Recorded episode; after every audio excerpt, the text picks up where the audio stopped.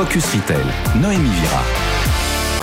Bonjour à tous, ravi de vous retrouver sur BFM Business pour cette nouvelle édition de Focus Retail. Au programme de cette émission, améliorer le commerce pour tous, c'est le slogan de Shopify. Comment cette plateforme de e-commerce est-elle devenue une des plus populaires du monde? Pour en parler, nous recevrons Émilie Benoît-Werner, responsable France et Europe du Sud de Shopify. Du e-commerce au retail physique avec Amazon Style, nouveau magasin de vêtements du géant américain. Le distributeur Walmart, prêt à s'aventurer dans le métaverse, on parlera de tout ça avec notre expert Sidney Palti, président d'Altavia Consortium. Place ensuite au pitch de la start-up avec David Dox, président et cofondateur de Polar Analytics, une plateforme SaaS qui permet de mieux exploiter les données. Et tout de suite, l'actualité de la semaine avec Eva Focus Retail, l'actu de la semaine. Et on commence avec le journal Eva Jaco. Bonjour.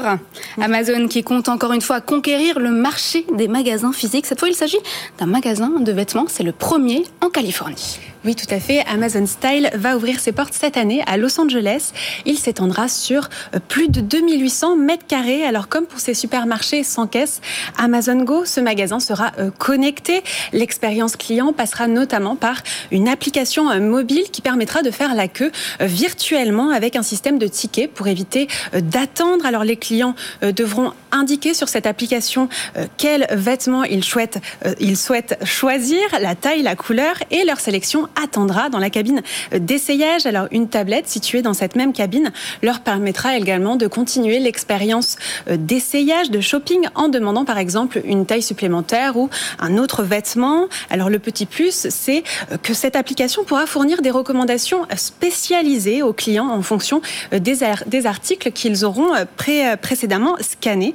Alors pour le paiement, Amazon a déclaré qu'il continuerait d'utiliser Amazon One qui permet de payer avec la paume de la main. Je le rappelle, Amazon est numéro 1 de la vente de vêtements en ligne aux États-Unis et il souhaite reproduire ses euh, bonnes performances dans le monde physique. Affaire à suivre. Amazon qui déploie donc sa stratégie physique aussi avec des coffee shops comme par exemple Starbucks à revoir dans Commerce 2.0 pour ceux que ça intéresse. Autre actualité, le pionnier de la livraison de repas français Frischti qui va être racheté par l'allemand Gorias. Oui, les deux sociétés sont actuellement euh, en négociation exclusive et devraient bientôt signer un accord. Alors le e-commerce est en train euh, de se consolider. Le marché pesait plus de 122 millions d'euros en 2021. Alors ce rapprochement euh, pourrait permettre de mutualiser les forces de ces deux acteurs et leur permettrait peut-être de passer devant Carrefour qui détient 15,7% du marché euh, de la livraison alimentaire. Alors le marché euh, du quick commerce pourrait représenter lui jusqu'à 2,5 euh, milliards d'euros en France dans quelques années. Alors la concurrence est rude. Gorillaz, Cajou, Cole, Frischti et bien d'autres se partagent le territoire, mais c'est Casino qui reste le premier acteur avec 22,8%. Alors Gorillaz, ce géant allemand qui promet des courses livrées en 10 minutes euh, est devenu une licorne en moins d'un an et a récolté 1,3 euh, milliard d'euros. Il pourrait euh, ainsi augmenter sa présence dans d'autres villes comme Bordeaux, Lille ou Lyon, grâce notamment aux entrepôts de Frischti. La direction désormais la Chine, le concurrent direct d'Alibaba. L'autre leader du e-commerce en Chine, JD.com, a choisi de se développer en Europe. Oui, tout à fait. Ce grand rival d'Alibaba, comme vous le dites, a ouvert deux magasins robotisés aux Pays-Bas. Il s'agit de la première implantation de JD.com en Europe. Alors situé à Rotterdam et à Leiden, ces magasins s'appellent Oshama, une alliance des mots omnichannel et amazing. Alors pour faire ses courses, il suffit de lancer l'application Oshama et de sélectionner ses produits. Au total, 7000 références sont disponibles pour l'instant de l'alimentaire, de la beauté, mais aussi de l'électroménager et il faut ensuite venir les récupérer en magasin. Et comment ce magasin se différencie-t-il par rapport à ses concurrents? Alors c'est au moment de récupérer ses courses que tout se joue. Le client récupère sa commande sur des stations de retrait complètement automatisées. Alors cela ressemble un petit peu au euh, drive robotisé de Delipop et de Carrefour, mais euh, c'est beaucoup plus impressionnant car le client voit tout, des véhicules autonomes et des bras robotisés préparent et acheminent euh, la commande. Alors il y a peu d'employés et aucun caissier, ce qui permet en, effet de baisser les prix d'environ 10% selon Marc Denbuter, le directeur général d'Oshama. En se lançant en Europe, JD.com souhaite concurrencer Amazon qui déploie ses magasins Amazon Go un peu partout. De la Chine, direction les États-Unis, où Walmart se lance dans le métaverse. Oui, le géant américain des supermarchés souhaiterait en effet proposer des biens virtuels, des collections de NFT et euh, de la crypto-monnaie. Alors Walmart a déclaré qu'il, et je cite, explorer continuellement comment euh, les technologies émergentes qui pourraient influencer les expériences d'achat du futur. Alors au total, sept marques auraient été euh, déposées par l'entreprise, entre autres des produits électroniques, des jouets, mais aussi euh, des articles de sport. Walmart suit ainsi la tendance aux côtés de nombreuses marques qui souhaitent s'intégrer à ce nouveau monde virtuel. Oui, d'ailleurs, on va en parler tout de suite avec notre expert. On vous retrouve la semaine prochaine. Merci Eva. Focus Retail, l'œil de l'expert. Et on retrouve notre expert Sidney Pelletier. Bonjour. Bonjour. Président d'Altavia Consortium. Alors on l'a vu dans Commerce 2.0, on a récemment vu à quoi pourrait ressembler un supermarché Walmart dans le métaverse et là ça devient plus sérieux. Alors effectivement, c'est l'illustration euh, parfaite de l'intérêt euh, bah, des retailers sur le métaverse. Il faut comprendre que pour eux, ben, c'est un nouveau canal, hein, c'est un peu euh, le nouvel Eldorado. C'est un peu leur revanche aussi parce qu'ils se sont fait quand même tailler des croupières par des pure players pendant plusieurs années. Et donc le métavers, qui est aussi vu par certains experts comme une sorte de prolongation du monde physique, bah, c'est leur opportunité. Donc on comprend que des acteurs comme euh, Walmart investissent euh, fortement euh, sur le métaverse et donc les récents dépôts de brevets sur le métaverse, donc Verse to Store, on, imagine ce que ça veut dire. Et Walmart qui pourrait même créer sa propre crypto-monnaie. Absolument, sa crypto-monnaie, vu les brevets qu'ils ont déposés, ça mhm. va arriver. du NFT aussi.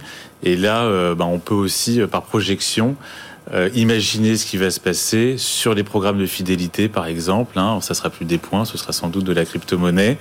Euh, entre gamification et nouvelles tendances de consommation, et le NFT, c'est aussi la voie avec des nouvelles lignes de produits euh, virtuels cette fois.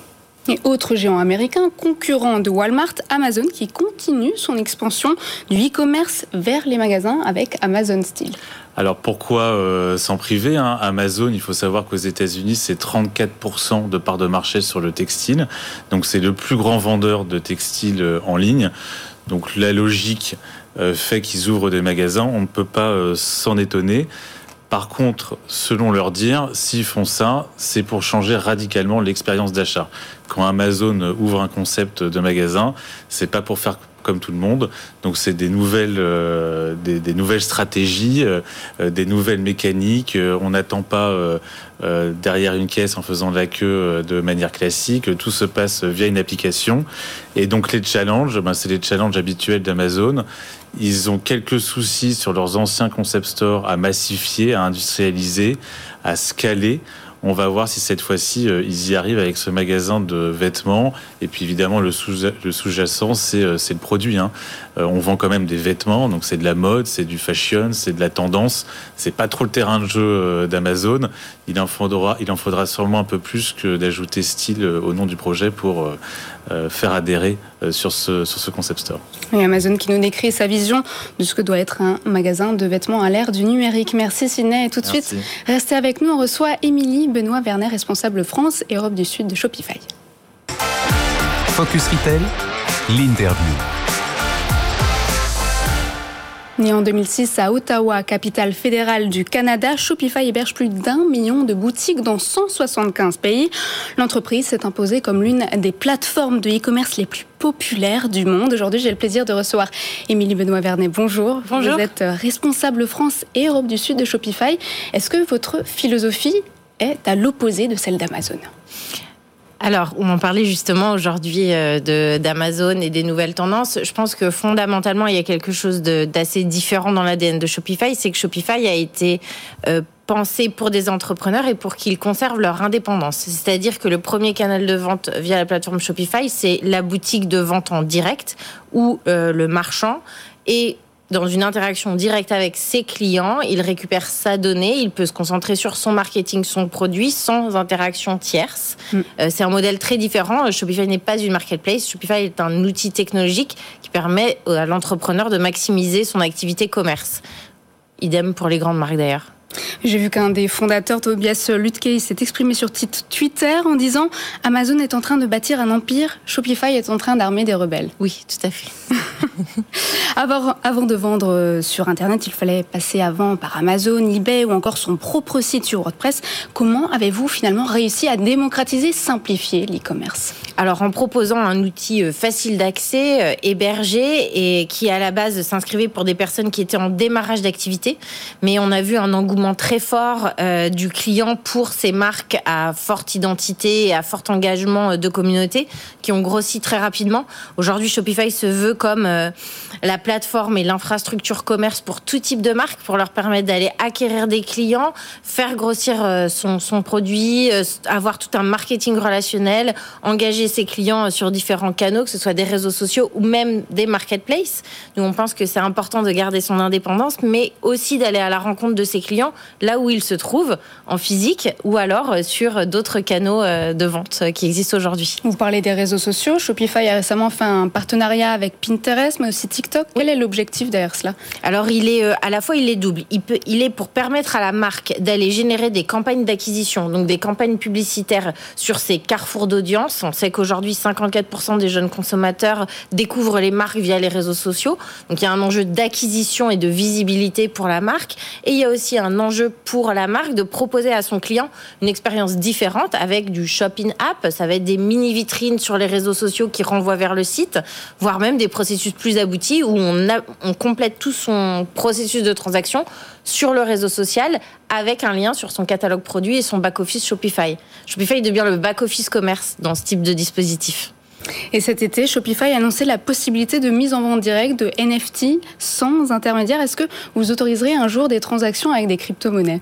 Alors, euh, ce sont vraiment des sujets euh, qui, intéressent euh, Shopify parce que la blockchain, les NFT et les cryptos, c'est un moyen de renforcer l'authenticité et le lien de confiance qui s'opère entre le marchand et son acheteur. Donc forcément, ce sont des dispositifs qu'on explore.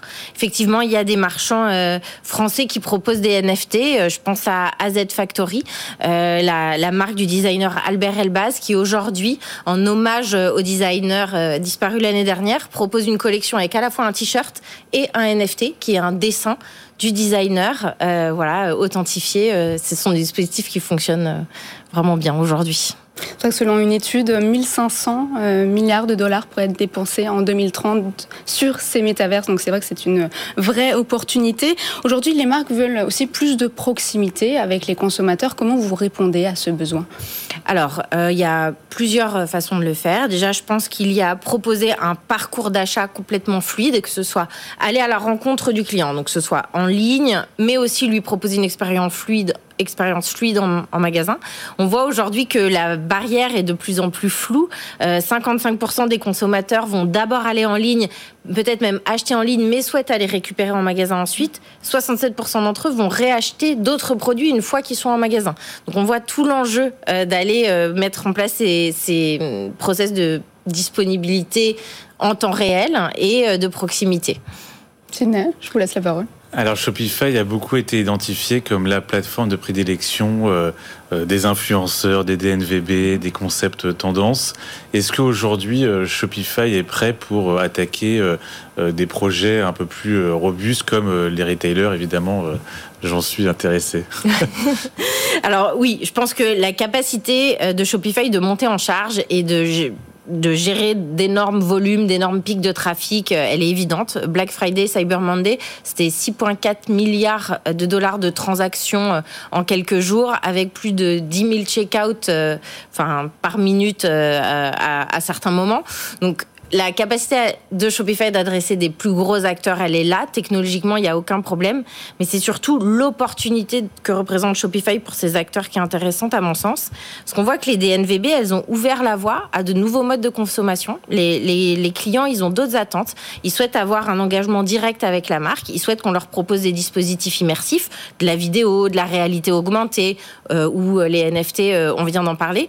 Donc Shopify, elle permet à des acteurs plus établis, plus classiques, avec des infrastructures plus lourdes, d'aller chercher l'agilité, leur permettant de rivaliser avec les nouvelles marques d'aujourd'hui, euh, dites euh, les DNVB qui sont en croissance euh, sur, par rapport à l'année dernière de 30% en France. Il y a le panorama des DNVB du Digital Native Group qui va sortir ce vendredi. On est déjà à plus de 30%. On était à 27 l'année dernière.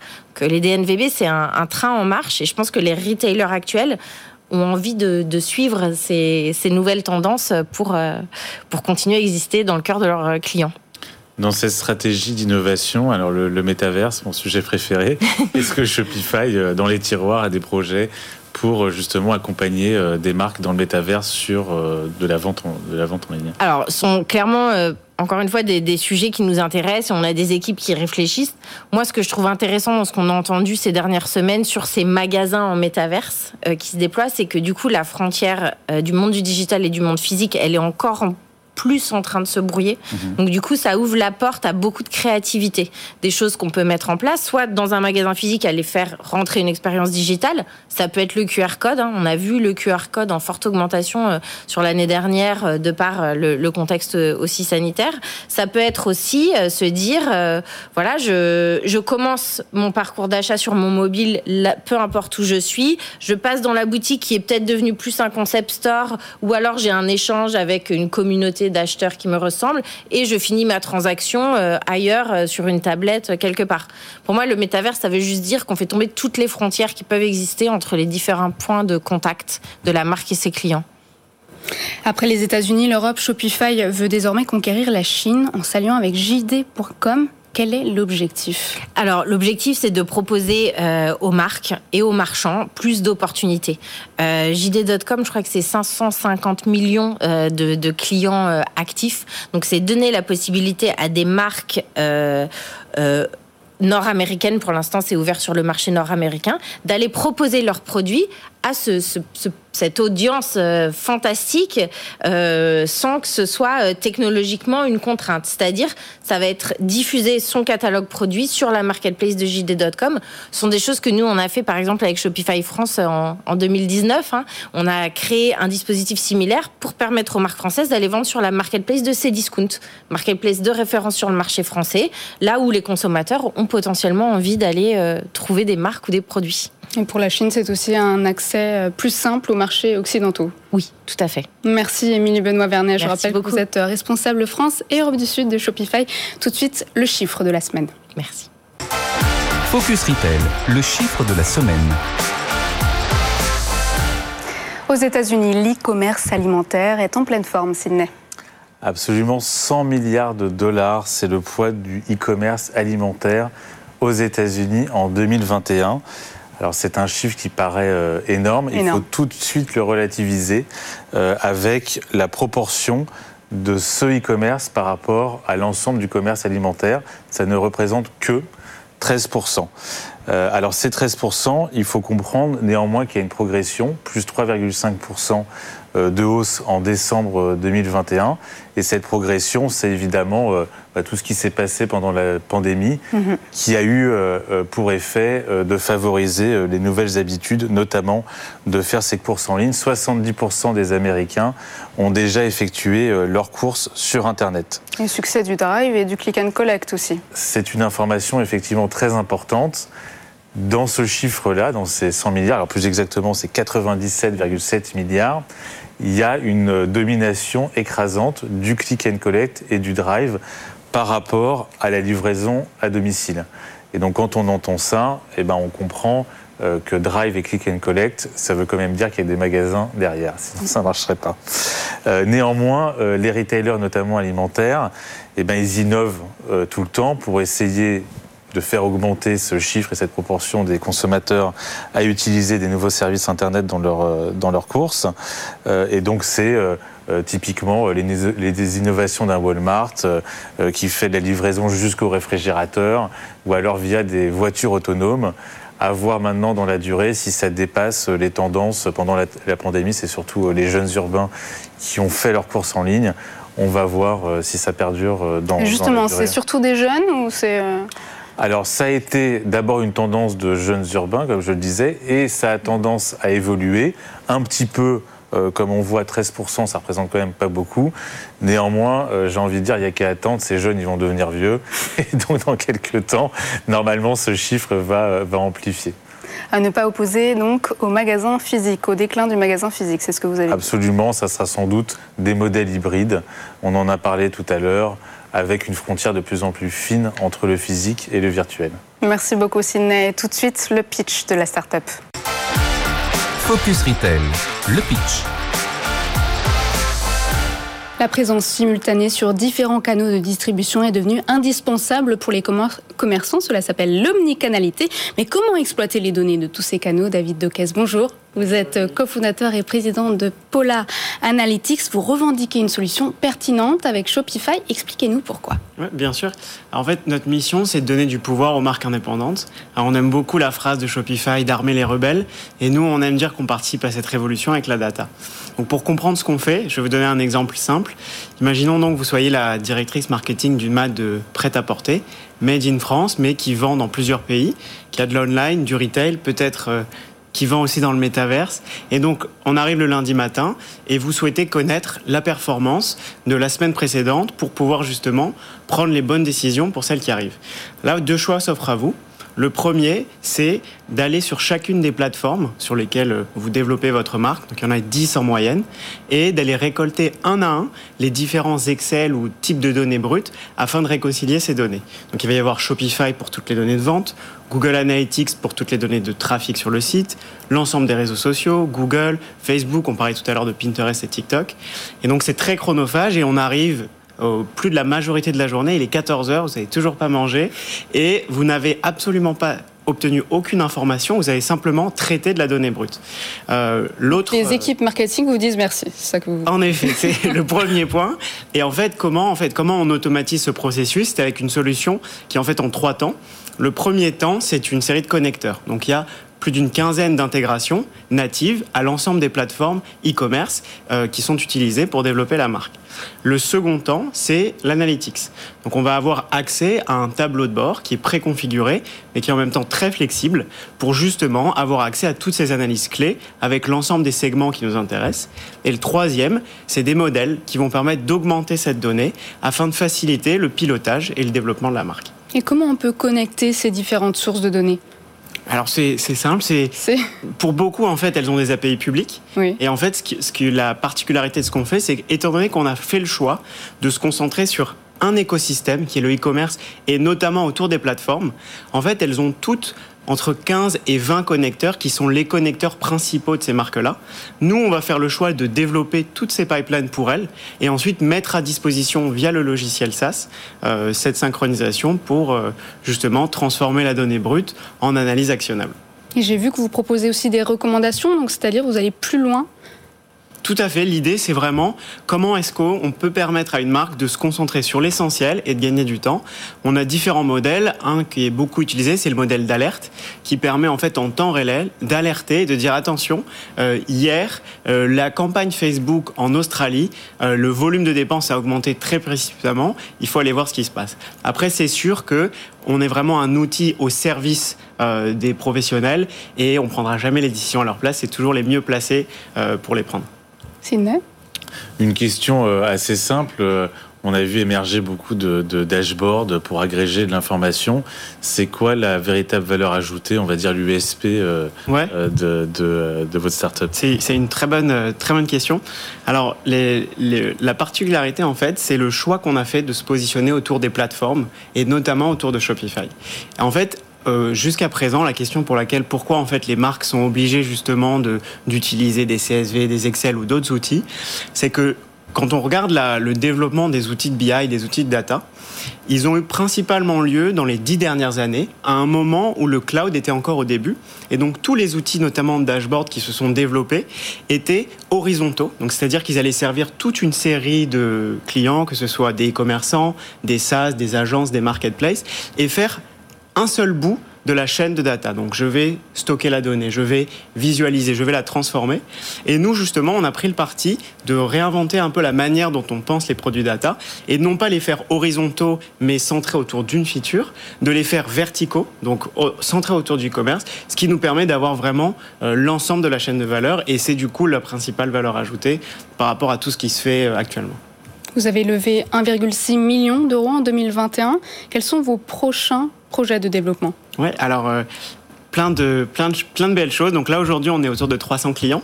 Euh, on a pris le choix de se développer avec le, le modèle des, belles startups françaises qui vont concentrer leur tech et leurs produits en Europe, mais qui vont dès le premier jour viser l'international. Donc c'est pour ça qu'aujourd'hui, nous, 80% de nos clients sont hors de France, et notamment beaucoup aux États-Unis. Donc nos objectifs pour cette année, euh, le premier, c'est qu'on souhaite passer la barre des 1000 clients, euh, qui est une barre symbolique qui nous aide à participer à cette mission. Le second, c'est qu'on va recruter une quinzaine de collaborateurs. Donc on est déjà 15 dans l'équipe. L'idée c'est qu'on puisse monter à 30. Et très probablement, on reviendra euh, d'ici cet été euh, à lancer une nouvelle, un nouveau tour de table euh, encore plus grand. Bon, ben, ce sera l'occasion de revenir. Merci Exactement. beaucoup David Doquet. Je rappelle que vous êtes cofondateur et président de Polar Analytics. Merci Sénat d'avoir été avec nous cette semaine. C'est la fin de cette émission. Merci de nous avoir suivis. Vous pourrez la retrouver sur le site et l'application BFM Business. Quant à moi, je vous retrouve la semaine prochaine. Focus Retail la distribution de demain s'invente aujourd'hui.